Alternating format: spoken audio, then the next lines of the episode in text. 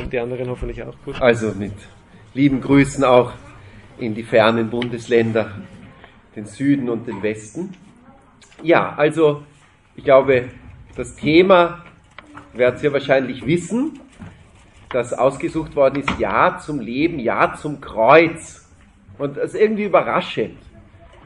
Am Samstag in der Osteroktav, wo wir ja wirklich mit voller Wucht liturgisch den Ostersonntag feiern, sodass alles andere verdrängt wird, sowohl der heilige Markus der Evangelist am Donnerstag als auch die Mutter vom Guten Rat, die bei uns einen ganz wichtigen Platz hat in der Roruskirche, auch ihr Fest, das wäre gestern gewesen. Das wird alles weggefegt, weil Ostern ist. Und trotzdem hören wir vom Kreuz und es, es ist tatsächlich sehr gut getroffen. Aber zuerst einmal müssen wir doch ausgehen von dem Ostergeheimnis. Und es ist ganz interessant, ich weiß nicht, vielleicht hat jemand von euch die Gelegenheit gehabt, das Tagesevangelium heute zu lesen. Und da fasst der heilige Evangelist Markus noch einmal die Erscheinungen Jesu als Auferstandener zusammen und aber mit einem Anliegen, um herauszustreichen, den hartnäckigen Unglauben der Apostel. Ganz interessant. Darum geht es ihm. Sie glauben nicht Maria von Magdala, sie glauben nicht den Emmaus-Jüngern und haben immer noch Zweifel, wie Jesus kommt und, und der Herr, und das sind eigentlich schon die letzten beiden Sätze des Tagesevangeliums, Jesus weist sie zurecht, dass sie so ungläubig sind und sagt gleich als nächstes, und jetzt geht's und verkündet dieses Evangelium allen Völkern. Also welches Evangelium? Nämlich das, dass sie nicht glauben konnten, dass es eine Auferstehung gibt. Und diese frohe Botschaft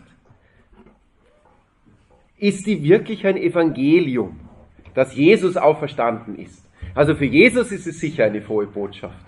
Aber man kann sich jetzt fragen, viele wissen die Antwort schon, und trotzdem ist es gut, sich diese Frage ehrlich zu stellen. Ich habe sie mir immer wieder gestellt, aber warum soll ich mich jetzt freuen, außer dass ich mich für Jesus freue?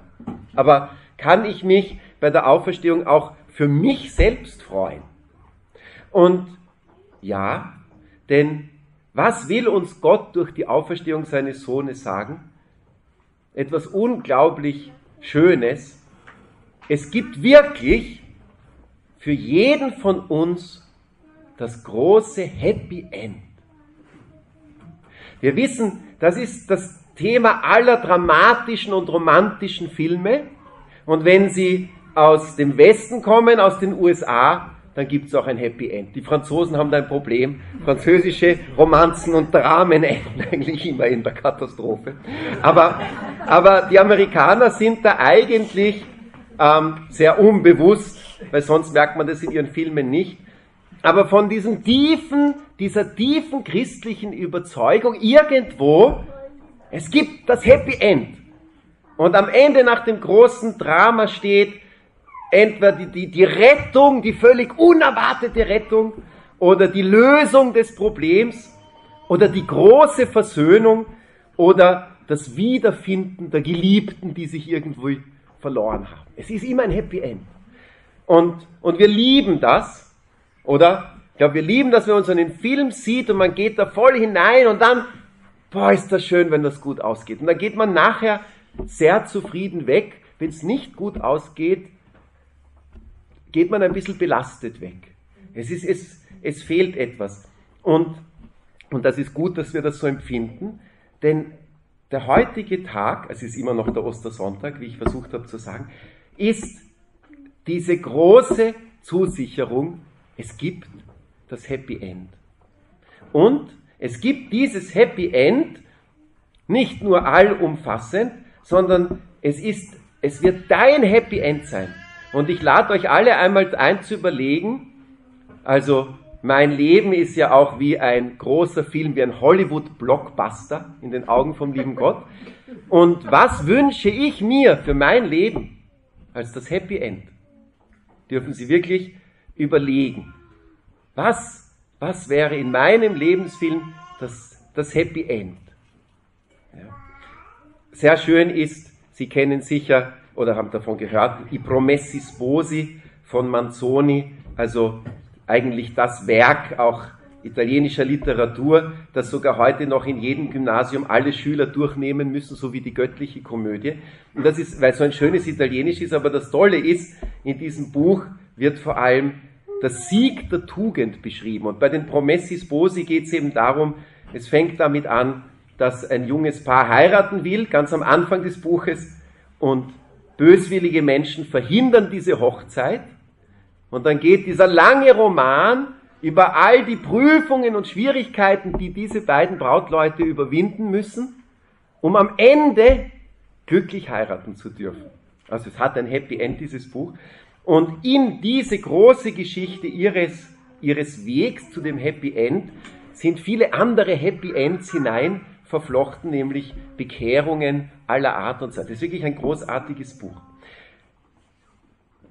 Das Interessante ist, das Happy End, das wir uns irgendwo wünschen, wenn wir es genau anschauen, wird es wohl ein Happy End sein, das nicht in dieser Welt ist. Aus dem ganz einfachen Grund, weil jedes Happy End in dieser Welt noch nicht ein sicheres Happy End ist.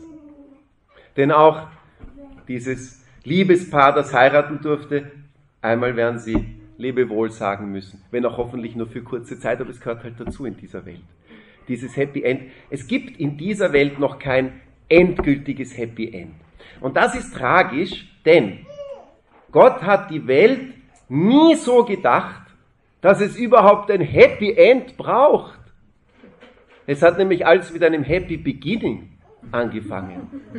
Es war wirklich ein Happy Beginning, ohne Ablaufdatum im Plan Gottes. Und dann ist gekommen das Drama der Ursünde, der Erbsünde. Und da lesen wir ganz zum Beginn, unmittelbar nach dem Happy Beginning, folgendes Wort, sehr bekannt, aber es ist für unser Thema ganz wichtig, dass wir es noch einmal hören aus dem Buch Genesis, was Gott sagen muss zur Eva, nachdem sie und Adam genauso gefallen sind. Also Gott sagt zuerst zur Schlange, Feindschaft setzt sich zwischen dich und die Frau, zwischen deinem Nachwuchs und ihren Nachwuchs, aber jetzt kommt das, was auch die Frau betrifft. Er trifft dich am Kopf, aber du triffst ihn an der Ferse. Zur Frau sprach er, viel Mühsal bereite ich dir, so oft du schwanger wirst. Unter Schmerzen gebierst du Kinder. Du hast Verlangen nach deinem Mann, er aber wird über dich herrschen. Zu Adam sprach er, weil du auf deine Frau gehört und von dem Baum gegessen hast, von dem zu essen ich dir verboten hatte, so ist verflucht der Ackerboden deinetwegen. Unter Mühsal wirst du von ihm essen alle Tage deines Lebens. Dornen und Disteln lässt er dir wachsen, und die Pflanzen des Feldes musst du essen. Im Schweiße deines Angesichts sollst du dein Brot essen, bis du zurückkehrst zum Ackerboden. Von ihm bist du ja genommen. Denn Staub bist du, zum Staub musst du zurück. Ich werde dann nachher noch ein bisschen darauf eingehen, aber es ist hier wirklich in starken Bildern sind die Umstände unseres Lebens beschrieben, die alle schreien nach einem Happy End weil das ist alles nicht schön, was wir hier hören. Es ist alles eigentlich, hat mit dem Paradies gar nichts zu tun. Und jetzt ist wichtig, ist das hier eine Strafe? Das ist es nicht, sondern angefangen von den Kirchenvätern und den großen Theologen, erklärt uns die Kirche, nein, es ist eine innere Konsequenz weil der Mensch aus dem Gehorsam Gott gegenüber herausgefallen ist, verliert er die eigene innere Ordnung. Ja, indem man das Ordnungsprinzip wegnimmt, nicht also so eine, es gibt so diese Puppen mit verschiedenen Gliedern und die kann man oben an einem Schnürdel halten, nicht? Und dann hält das Ganze auch irgendwie. Aber wenn du das wegnimmst, dass hier eine Schwerkraft wirkt an einem Faden, dann wird das Ganze was völlig Schlappriges eigentlich und unförmig. Genauso ist es, wenn man von Gott, wenn, man den, wenn der Mensch sich von Gott abwendet, dann ist nicht nur seine Beziehung zu Gott in Unordnung geraten, sondern alles in ihm. Heiliger Apostel Paulus sagt einmal, woher kommen denn eure Schwierigkeiten untereinander? Kommen sie nicht von der großen Unordnung in eurem Inneren? Und so ist es ja. Dieses Widerstreiten verschiedener Leidenschaften in uns. Und nicht nur die Unordnung ist im Verhältnis zu den anderen, sondern diese Unordnung kommt auch in unserem Verhältnis zum Rest der ganzen Schöpfung zum Ausdruck. Denn weil wir Gott nicht mehr untertan sind, ist sehr interessanterweise die Erde uns nicht mehr untertan. Denn sie war uns untertan. Ganz interessant. Und, und, und schließlich das letzte Problem, wir sind verletzlich geworden für den Biss der Schlange, die uns an der Ferse trifft.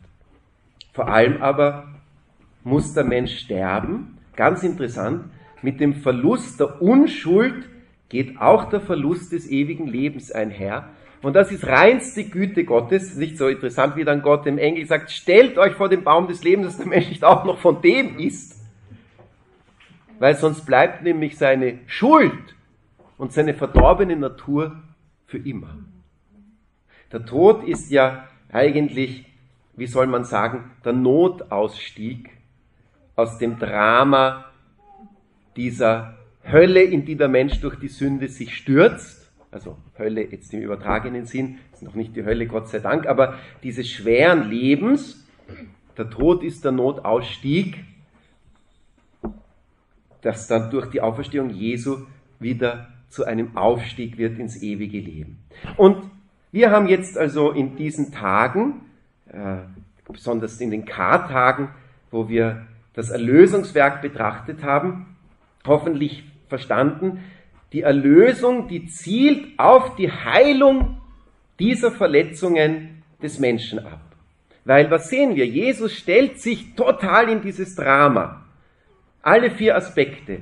Er stellt sich der Anfechtung des Satans und es gibt eindrucksvolle Berichte aus den Evangelien. Nicht nur Jesus in der Wüste, wie der Satan ihn versucht, sondern er tritt auch an ihn heran in der Gestalt des Petrus, der ihm sagt, das möge Gott verhüten, dass du so einen Leidensweg gehst. Und Jesus fühlt diesen Angriff, er empfindet ihn wirklich, weil so angenehm war das ja alles nicht, dass er sagen muss, Satan, geh mir aus den Augen.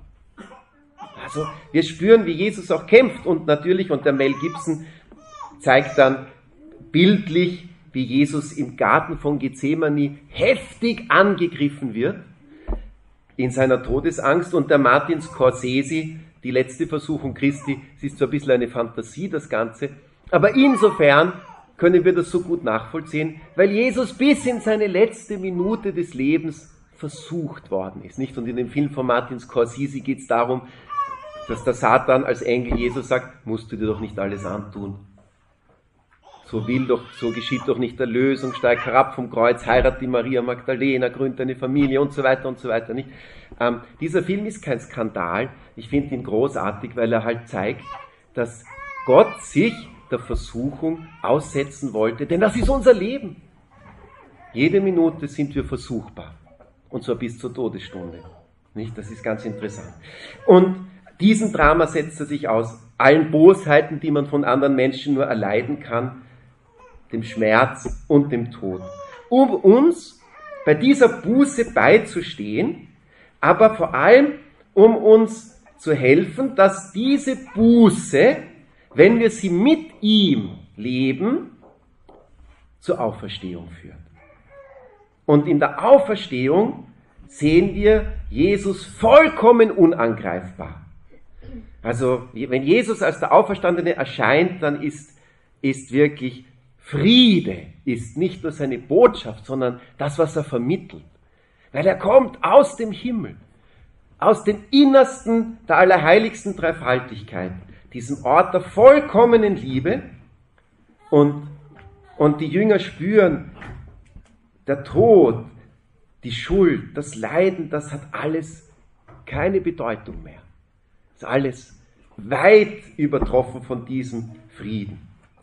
Der Herr will uns also helfen, in dieser Welt wieder zurückzufinden zu dieser rechten Ordnung mit Gott, die wir verloren haben. Und noch einmal, dass das ganz klar ist, der Hebräerbrief sagt ausdrücklich über Jesus, dass er durch Leiden den Gehorsam gelernt hat und so zur Vollendung gelangt ist und jetzt der Urheber unseres Heils ist. Musste Jesus Gehorsam lernen? Wie ist das zu verstehen? Ja, der Gehorsam erweist sich natürlich in der, im Moment der Erprobung, nicht? Es ist leichter, wenn die Kinder sagen, ja, wir gehorchen unseren Eltern ja. Okay, und jetzt leg den Gameboy weg, aber jetzt gleich und mach die Aufgabe. Ja, das ist was anderes. Nicht, nicht so einfach, dazu gehorchen. Nicht? Aber wenn du jetzt gehorchst, dann beweist du, dass du wirklich gehorchen kannst. Nicht? Also, der Gehorsam zeigt sich natürlich dort, wo es schwer ist, den eigenen Willen einem anderen zu unterstellen. Und in dieser Hinsicht kann der Hebräerbrief sagen, wirklich, in, im Leiden Jesu offenbart sich, zeigt sich, vollendet sich sein Gehorsam. Nämlich diese Bereitschaft, sich ganz dem Willen des Vaters hinzugeben. Und wir, hoffe ich, verstehen, um für das Paradies wieder bereit zu werden, für die Auferstehung, müssen, und zwar jeder von uns in diesen Gehorsam wieder hineinfinden. Also das Thema Ja zum Kreuz, Ja zum Leben. Ich hoffe, es beginnt schon ein bisschen klar zu werden, worauf ich hinaus will. Es hat immer etwas mit dem Ja zum Willen, zur Ordnung Gottes zu tun. Es ist nichts anderes. Diese ursprüngliche Unordnung wieder zu überwinden, die so tief in uns drinnen ist. Am meisten über das Kreuz hat geschrieben der heilige Ludwig Maria von Montfort, kennt viele von euch diese kleine Schrift von ihm, dass der Brief an die Freunde des Kreuzes. Und ist ein komischer Titel, weil wer ist ein Freund des Kreuzes irgendwie? Also mit dem wir sind, wir fühlen uns wahrscheinlich nicht als Freunde des Kreuzes, sondern eher, wir akzeptieren das Zusammenleben, weil es unvermeidbar ist. Aber genau darauf will er hinaus, dass er sagt, na ja, wenn du das Kreuz nur verstehst als irgendwie eine lästige, unvermeidbare Zutat zu deinem Leben, wird zwischen dir und dem Kreuz keine Freundschaft sein. Aber, aber wenn du das Kreuz als das Zeichen des Heils verstehst.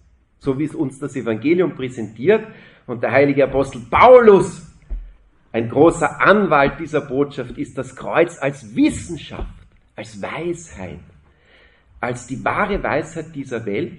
Vielleicht ist es doch möglich, Freund dieses Kreuzes zu werden. Und das ist der Sinn oder das Anliegen hinter diesem Thema, vermute ich, dass das so ausgesucht worden ist und sehr gut ausgesucht, dass wir doch zu Freunden dieses Kreuzes werden können.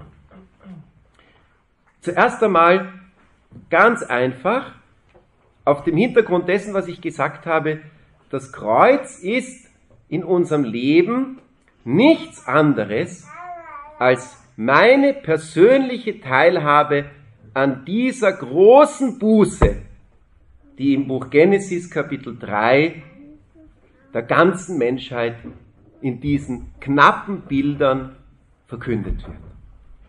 Jedes Kreuz ist mein Anteil an dieser großen Buße, im schönsten Sinne, ihr wisst, Buße, Umkehr, in diesen Gehorsam Gottes wieder hineinzufinden. Und ich möchte euch nur diese vier Aspekte des Kreuzes noch ein bisschen vor Augen führen, weil wir oft nämlich gar nicht imstande sind, das, was in unserem Leben das Kreuz ist, als solches auch zu identifizieren und es richtig zuordnen zu können. Fangen wir an mit den Anfechtungen, den Schwierigkeiten, die von innen kommen. Das Kreuz ist etwas, mit dem wir Bekanntschaft machen dürften, selbst wenn unsere Lebensumstände irgendwann einmal kurz paradiesisch wären. Stellen wir uns vor, die Hochzeitsreise noch keine schreienden Kinder, die einen nicht schlafen lassen. ein Ehepartner, der noch nett zu einem ist. Also ein Moment, wo wirklich, wo man in der Sonne liegt, auf, keine Ahnung, Mallorca, was weiß ich, wo halt die Hochzeitsreise war. Also, und selbst da, wo eigentlich alles passt, kann ja gar nichts passen, weil das Kreuz alleine schon dieses ganze Gebiet umfasst meines inneren Ringens. Und da ist der Kampf mit der Sünde oder gegen der Sünde. Dazu fallen mir zwei Dinge ein. Zum einen das große Thema, die Angriffe gegen die theologischen Tugenden, nämlich der Zweifel, der immer auftreten kann gegen unseren Glauben, die Entmutigung gegen unsere Hoffnung bis hin zur Verzweiflung. Das kennen viele von uns, kann alles noch so schön sein und trotzdem erlebt man innerlich etwas ganz anderes. Und dann natürlich der Angriff gegen die Liebe. Und das wird verdeutlicht durch diese Angriffe, zum Beispiel durch die sieben Hauptsünden, mit denen wir uns alle herumschlagen müssen, die der Satan gut kennt und die er gerne zum Anlass nimmt, uns zu belästigen. Also auch auf der schönsten Hochzeitsreise könnte man zornig werden, stolz, neidisch, habgierig, faul, feig, unzufrieden, ausschweifend wahrscheinlich auch. Gerade bei der Hochzeitsreise denkt man sich, ah, ich bin hier um zu genießen. Also, und, und, und all das ist, ist, ist ein mühevoller Kampf in unserem Inneren. Aber auch unsere geistlichen Leiden gehören da dazu. Die Trostlosigkeit beim Beten, innere Dunkelheit, das Gefühl von Gott wie getrennt zu sein. All das ist Teil dieses Kreuzes, dieser Anfechtung, die nur von innen kommt. Das zweite Aspekt des Kreuzes, das das Buch Genesis erwähnt, sind die Verletzungen, die wir durch die anderen erleiden.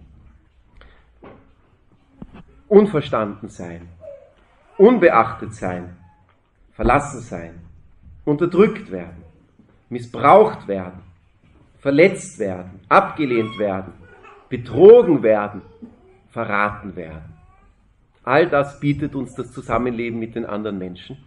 Eines ist vielleicht hier wichtig, ich weiß nicht, ob Sie das auch kennen, es hat mich einmal sehr getroffen, dieser ein kurzer Artikel, ein Aufsatz von Guardini, in dem er feststellt, es gibt doch im Le Leben von jedem von uns sicher einen Menschen, von dem wir sagen würden, wenn es den nicht gäbe, wäre mein Leben etwas einfacher. Die Schwiegermutter, das ist gemein, der Nachbar, der Chef in der Arbeit, jemand aus der Familie. Oder wenn der anders wäre, mein Leben, bedeutend besser wäre, oder? Fällt Ihnen sicher jedem von Ihnen mindestens einer ein. Vielleicht ist es der eigene Pfarrer, das ist auch oft genug der Fall. Und dann sagt Guardini, gut, und jetzt bedenke, dass es in deiner Umgebung mindestens einen Menschen gibt, der genau das von dir denkt. Mindestens einen. Das hat mich echt getroffen. Weil, ich meine, jeder von uns weiß, dass er Fehler hat. Aber man denkt nicht, dass es so schlimm ist, dass jemand sich denkt, wenn es den Pater Florian nicht gäbe, wäre die Welt ein bisschen schöner für mich. Da sind mir gleich drei Leute eingefallen. Angefangen von der Pfarrsekretärin. Aber es ist wirklich so. Ja? Also wenn wir nachdenken über das Leiden, das uns andere zufügen, dass wir das nie ganz vergessen, dass wir leider auch Buße für die anderen sind. Jeder von uns. Wir sind wirklich Teil dieser großen heiligen Buße als Folge der Erbsünde im Leben nicht nur eines Menschen, sondern durch unsere Schwäche und Fehler im Leben vieler Menschen in Wahrheit.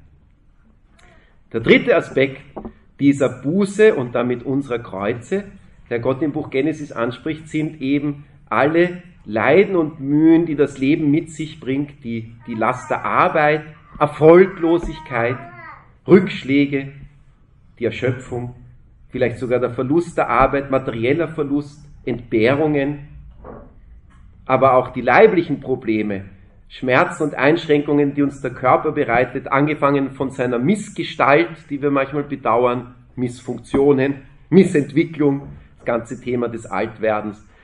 Es geht ja ab einem bestimmten Zeitpunkt nur noch bergab. Ich glaube, die meisten, die hier sitzen, haben das auch schon so, beginnen das schon so zu erleben. Also ich mit meinen 51 Jahren bin mir dessen voll im Klaren. Und also es ist, all das ist Teil des Kreuzes. Das ist alles diese Buße. Und schließlich der vierte Punkt, der Tod. Alles in dieser Welt vergeht. Nichts können wir festhalten. Keinen Menschen, kein Gut, nicht unseren Körper und eben nicht unser Leben. Das erklärt Gott, das ist diese große Buße und, und das, daraus besteht unser Kreuz. Das ist unser Kreuz. Es gibt kein anderes Kreuz noch irgendwo, das nicht sich einfügt in diese große Buße, die Gott der Eva und dem Adam und durch die beiden uns allen ankündigt. Und jetzt ist sehr wichtig, dass wir, ich glaube, wir sind alle überzeugt, wir können uns dem nicht entziehen. Das ist einfach das Setting. Das ist unser Leben.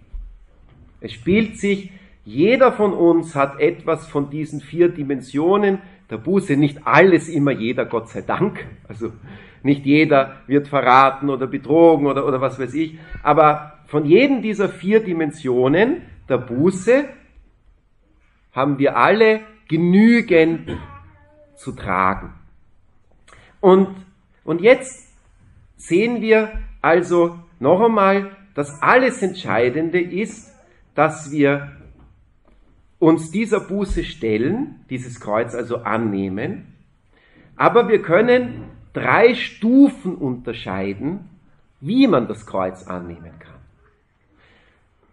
Kommen wir noch etwas mehr hinein in das eigentliche Anliegen des Vortrags. Also, der erste Schritt ist einmal, und der finde ich ist schon groß genug, das Kreuz als solches zu identifizieren im eigenen Leben und zu begreifen, ich kann dem nicht entfliehen. Es bringt nichts. Bring dieses kleine Beispiel, die Schönheitsoperation. Ja, also um Himmels Willen, wenn jemand durch einen Unfall sehr entstellt ist, selbstverständlich, also wenn man sich nicht mehr in der Öffentlichkeit zeigen kann, weil man also so eine schreckliche Verletzung hat, das meine ich jetzt nicht, aber einfach, man ist unzufrieden, so wie man ausschaut, es gibt so viele Menschen, dann macht man, machen die Schönheitsoperationen, das ist eigentlich immer tragisch, es ist eine Realitätsverweigerung. Es ist eine Verweigerung dessen, dass du einen Körper hast, der eben noch nicht der vollkommene Körper ist. Den wird Gott in der Auferstehung schenken. Aber den hast du hier weder verdient, noch brauchst du den. Er nützt dir auch gar nichts. Er wird dich eher in die Hölle führen. Also besonders schöne Menschen haben natürlich bedeutend mehr Versuchungen, Fehltritte zu begehen, als unser eins die wir alle durchschnittlich ausschauen. Entschuldigung, ich will jetzt nicht beleidigen, aber, aber wir sind jetzt alle, wir sind keine Models. Ja, Gott sei Dank. Ja, kriegt man nicht, wird man nicht, wie wieder? Außer dem Michi. Außer dem Michi.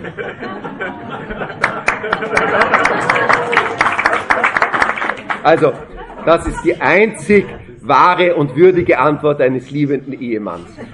Bravo. Gut. Aber wir, die wir nicht die Ehemänner sind von irgendjemandem, also wir dürfen ganz, ganz, also ganz nüchtern sprechen. Und ja, aber diese, dieser Wunsch, etwas anderes zu sein, als man, als man ist und der tief in uns drin ist, und die Schönheitsoperation bitte ist ja nur das Beispiel, dass wir nicht akzeptieren den Platz, den Gott uns in dieser Welt gegeben hat, dass wir etwas anderes sein wollen, was Besseres sein wollen, mit interessanteren Leuten mehr auf einer Ebene sein, mit wohlhabenderen Menschen mehr auf einer Ebene sein, keine Ahnung, mit einflussreicheren Menschen mehr auf einer Ebene sein, mehr Freunde zu haben, so wie andere, mehr Kinder zu haben, so wie andere, oder weniger Kinder zu haben, so wie andere, je nachdem, wie man es empfindet. Also wahrscheinlich mehr Kinder zu haben. Viele leiden, dass sie nicht so viele Kinder haben können, wie sie gerne hätten, was ein sehr, ein großartiges Leiden ist, nämlich sehr schön, so etwas zu wünschen. Aber wir, der erste Schritt ist, das Kreuz anzunehmen. Und nicht immer irgendwo eine falsche Exit-Strategie zu suchen. Es sind so viele Dinge. Ich denke auch manchmal, ähm, auch ich kenne die Versuchung, wenn man älter wird, stellt man mit Schrecken fest, man wird nicht nur hässlicher, sondern auch dicker. Und, und so. Und dann, ähm, und, und, und jetzt könnte man sich natürlich in diesen Wahn hineinzubegeben, diesem Aspekt zu viel Aufmerksamkeit zu schenken. Na, man soll jetzt nicht ungesund leben, um Himmels Willen. Das heißt immer, der Bauchumfang von Männern begünstigt Herz-Kreislauf-Erkrankungen. Das muss man ernst nehmen. Aber irgendwo alles mit Maß natürlich. Aber es ist, dieser elende Leib wird in relativ kurzer Zeit verrotten. Die ganzen Investitionen müssen irgendwo gerechtfertigt sein können. Ja, weil da ist noch besser, wie mein polnischer Superior, der Padre Kokoschinski in Rom immer gern gesagt hat, der von Herzen gern gegessen hat, sagt, man muss den Würmern auch noch was übrig lassen. Das ist eine Investition, die wenigstens über den Tod hinausreicht. Also, das sind natürlich die wirklich harmlosen Beispiele. Ich glaube, ihr alle versteht, worauf ich hinaus will. Kann man sich überlegen, wo habe ich Exit-Strategien, wo es eigentlich darum geht, mein Kreuz nicht anzunehmen? Dieses Kreuz, das, vor dem ich aber nicht flüchten kann. Und von diesem Kreuz, von dem uns die große Lebensweisheit der Christen sagt, wer ein Kreuz flieht, wird ein schwereres finden. Es ist einfach so. Dessen müssen wir uns bewusst sein die falsche Exit-Strategie. Der heilige Ludwig Maria von Montfort sagt sehr nüchtern, willig oder unwillig, wir müssen das Kreuz ja doch tragen.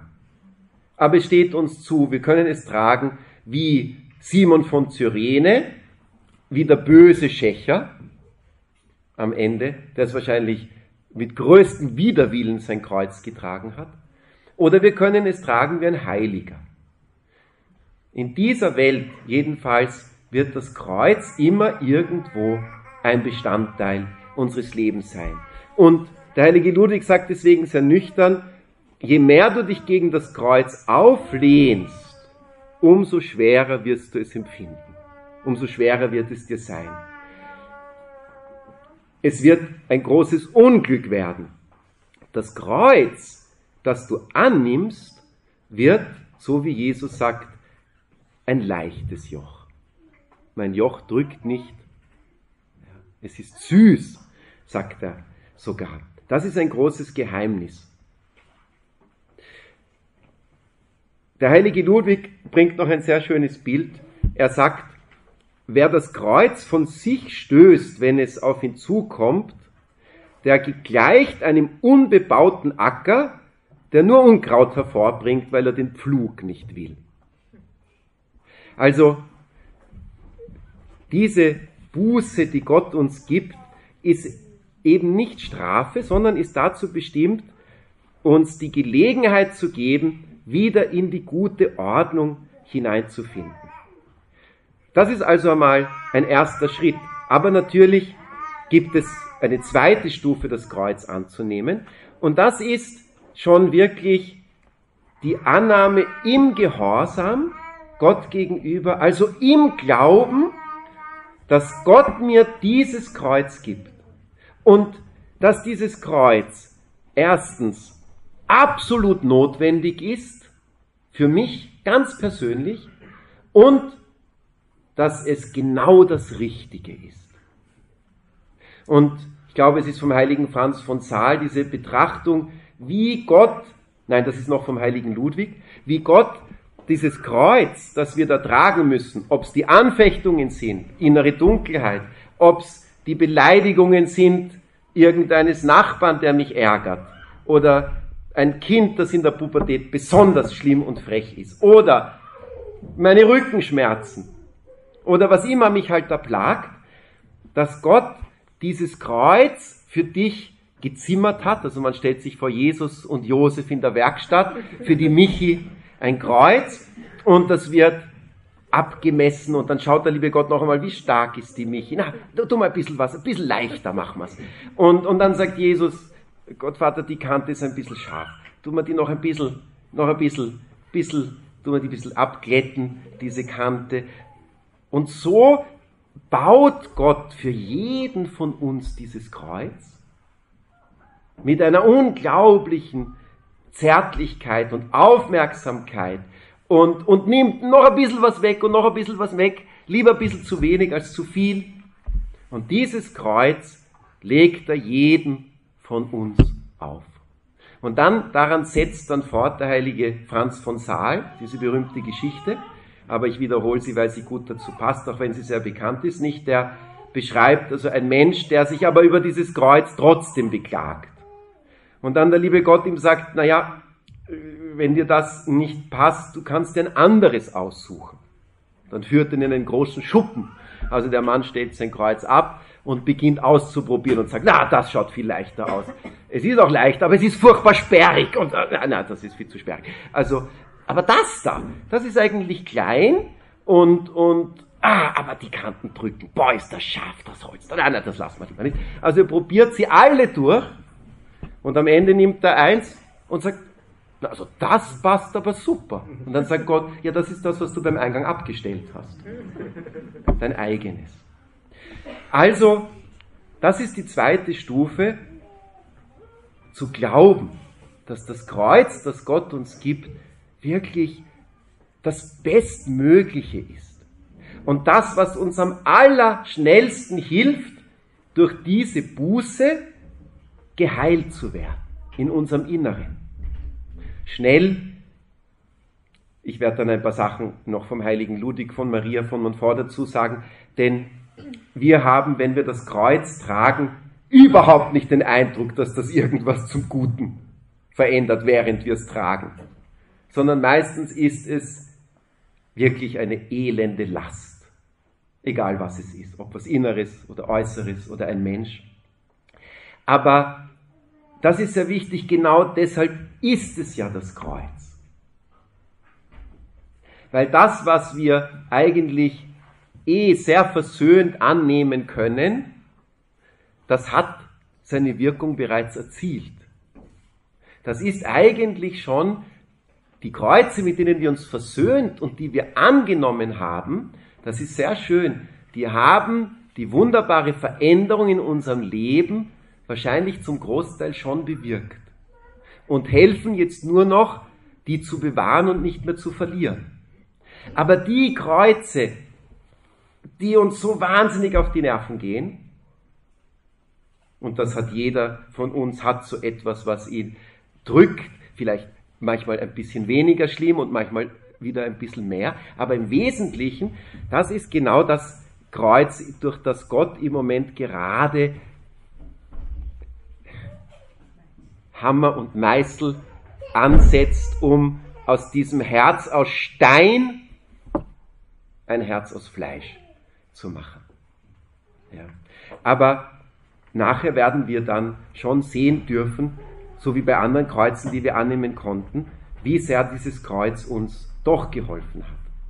Und, und in diesem Glauben werden wir langsam Freunde des Kreuzes, weil wir verstehen, es ist, so arg das klingt, ein Geschenk. Das kann ich wirklich nur in einem Vortrag sagen. Das Kreuz, unter dem ich selber leide, fällt mir schwer zu sagen, das ist ein Geschenk. Aber in einem Vortrag, wenn man es ganz allgemein betrachtet, mit diesem Gedanken weiß man, dass es ein Geschenk ist. Gott segnet dich durch das Kreuz. Heiliger Johannes von Kreuz hat sehr viel darüber gesagt. Es ist so klar in der Schule des heiligen Paulus, jedes Kreuz, das wir wirklich annehmen, macht uns Jesus ähnlich. Jedes Kreuz, das wir annehmen, zieht uns hinein in diese wunderbare Beziehung zwischen Jesus und seinem Vater. Und deswegen ist jedes Kreuz, das wir annehmen, schon eine Garantie für die Auferstehung.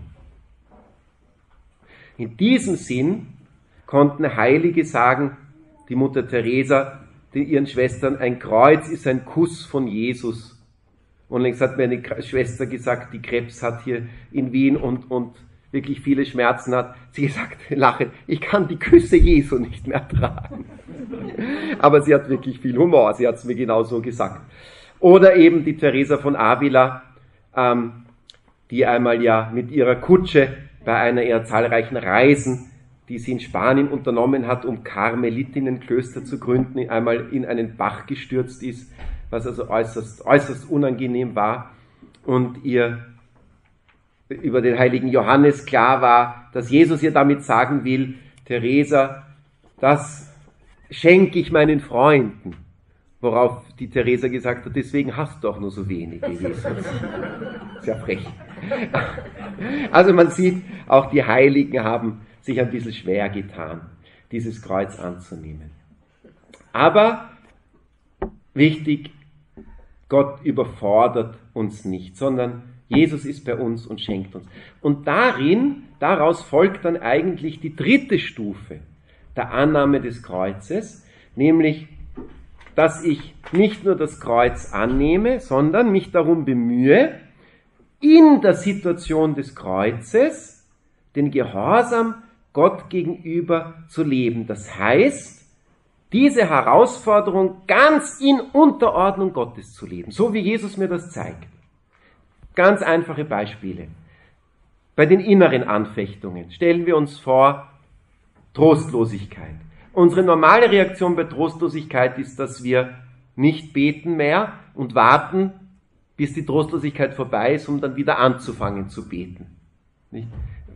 Es funktioniert recht schlecht, sondern nein, die richtige Haltung ist, ich bete trotzdem. Das ist ein ganz wunderbarer Schritt. Ich, auch wenn dieses Gebet mir ganz schwer fällt, und ich ganz leer bin und voller Anfechtungen, ich gehe nicht weg. Ich habe mir das vorgenommen, diese Anbetungsstunde oder meine persönliche stille Zeit, was immer, das ist jetzt nur ein Beispiel, ich ziehe das durch. Das ist ein sehr schöner Akt der totalen Unterordnung, der Treue Gott gegenüber in einer Prüfung. Oder ein anderes Beispiel, das mir jemand vom Cenacolo, ein junger Bursch, den ich vor ein paar Jahren noch als ganz fertigen, drogensüchtigen, an seinem Leben völlig verzweifelten jungen Mann gesehen habe und dann vier Jahre später in Medjugorje im Cenacolo getroffen habe, strahlend, wo er mir gesagt hat, ja, sie leben da in einer Gemeinschaft und natürlich gibt es da verletzende Worte im Alltag, ganz klar. 70 Burschen, von denen die Hälfte gerade sich erst aus Kriminalität und Droge rausgewunden haben. Und da hat er gesagt, was hat uns die Mutter Elvira beigebracht, wenn du verletzt wirst? Ein schönes Beispiel für die Ehe. Ein verletzendes Wort. Wie soll ich reagieren? Erstens, schweigen. Zweitens, runterschlucken. Drittens, leiden. Viertens, lächeln. Das ist echte Unterordnung unter Gott. In dem Kreuz einer Verletzung. Das ist das, was uns das Evangelium sagt. Die Vergebung. Nicht? Ich werde verletzt, ich schweige, ich schluck's runter, ich halte den Schmerz aus, innen, nach außen, lächeln. Nicht zynisch natürlich. Oder sarkastisch oder ironisch. Das können wir natürlich schon. Ja. Oder zum Beispiel Erschöpfung. Wie kann ich die Erschöpfung wirklich als Kreuz ganz im Gehorsam leben? Zum Beispiel, ich opfere es auf für jemanden. Das macht sie sicher immer und immer wieder, solche Dinge. Man, äh, Kinder lassen einen nicht schlafen. Man könnte jetzt natürlich sehr grantig sein. Ich wäre es ganz sicher. Aber man könnte es auch aufopfern. Wenn einem das gelingt, das ist die dritte Stufe. Das ist das wahre Ja zum Kreuz. Ich nehme es nicht nur an, sondern ich will diese Hingabe an Gott im Kreuz leben und dann bewirkt das Kreuz genau das, wozu es gedacht ist, nämlich meine Heiligkeit. Denn das ist Heiligkeit. Lächeln, wenn ich verletzt werde, mich über ein Leiden nicht beklagen, sondern es aufopfern Mehr muss man gar nicht machen, um vollkommen zu sein. Das ist die, aber seht ihr, das will das Kreuz so gerne bewirken. Es stellt in meinem Herzen das, die Ordnung des Paradieses wieder her und die bekomme ich dann einmal recht schnell nach meinem Tod für immer. Weil die, die, die, die Ordnung des Paradieses in meinem Herzen ist. Genau durch das Kreuz. Oder eben das Sterben kann man üben in dieser Welt. Jeden Tag stehen wir ja vor der Entscheidung im Zusammenleben, ja zu mir und nein zu dir oder ja zu dir und nein zu mir. Hunderte Male, vermute ich. Hunderte Male. Und, und jedes Mal, wenn jemand Ja zum anderen und Nein zu sich selbst sagt, ist es eine wunderbare Annahme des Todes. Es ist ein Sterben. Nicht das Nein zu uns selbst. Dieses Loslassen. Wer so lebt, ist, wird sicher Freude auf den Himmel haben.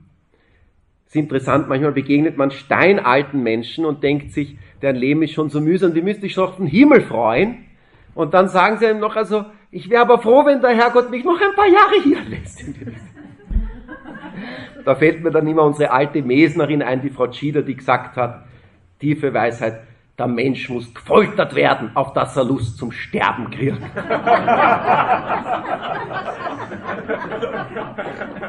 ja, ist aber wirklich. Aber wer natürlich das Sterben geübt hat, wird leicht sterben. Ja. Noch ganz schnell, noch drei Minuten haben wir.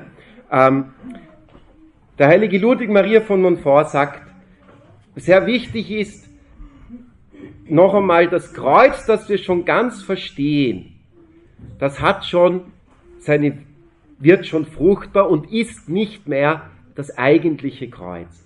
Das eigentliche Kreuz ist das, was wir eben nicht verstehen, was wir nicht einordnen können, was sehr schwer ist anzunehmen. Ja, das ist sehr wichtig. Nicht sozusagen sich wundern, dass das Kreuz, das sind die, die gerade an uns arbeiten. Der heilige Ludwig sagt uns, wir müssen uns sehr hüten, dass wir nicht am Ende stolz auf unser Kreuz werden. Das wäre natürlich kontraproduktiv. Es ist kein Zeichen der Auserwählung, dass wir es tragen, sondern es ist die notwendige Buße. Manchmal gibt es Menschen, die wollen ihr Kreuz irgendwie sich selbst erklären, als dass sie, dass das ein Zeichen ihrer großen Heiligkeit ist, dass sie dieses Kreuz tragen. Aber das ist nicht gut. Sieh es als die Buße, die notwendig ist, damit du gerettet wirst. Wir spüren, der heilige Ludwig will uns vor dem Stolz hüten sondern hingegen schätze die kleinen Kreuze. Gott schaut nicht auf die Größe der Leiden, sondern auf die Art und Weise, wie man das Kreuz annimmt. Er sagt, viel und schlecht leiden ist Leiden wie ein Verdammter. Aber wer vielleicht, wenn er auch wenig leidet, aber es gut trägt, der leidet als Heiliger. Und so sagt er, sollen wir, wenn wir wählen dürften, lieber die verborgenen und unauffälligen Kreuze schätzen, als die, die die anderen auch sehen und für die man natürlich von den anderen auch bemitleidet werden kann. Und in diesem Sinn sagt er, sollen wir das Kreuz doch übernatürlich gesehen lieben lernen, weil es uns das Heil bringt. Ja, ich glaube, das war jetzt eh schon sehr viel. Hoffe, es war irgendwie verständlich. Und ich glaube, ihr habt jetzt eher eine Aufgabe für die Kleingruppe, aber das wird der Robert euch erklären jetzt. Danke für eure Aufmerksamkeit.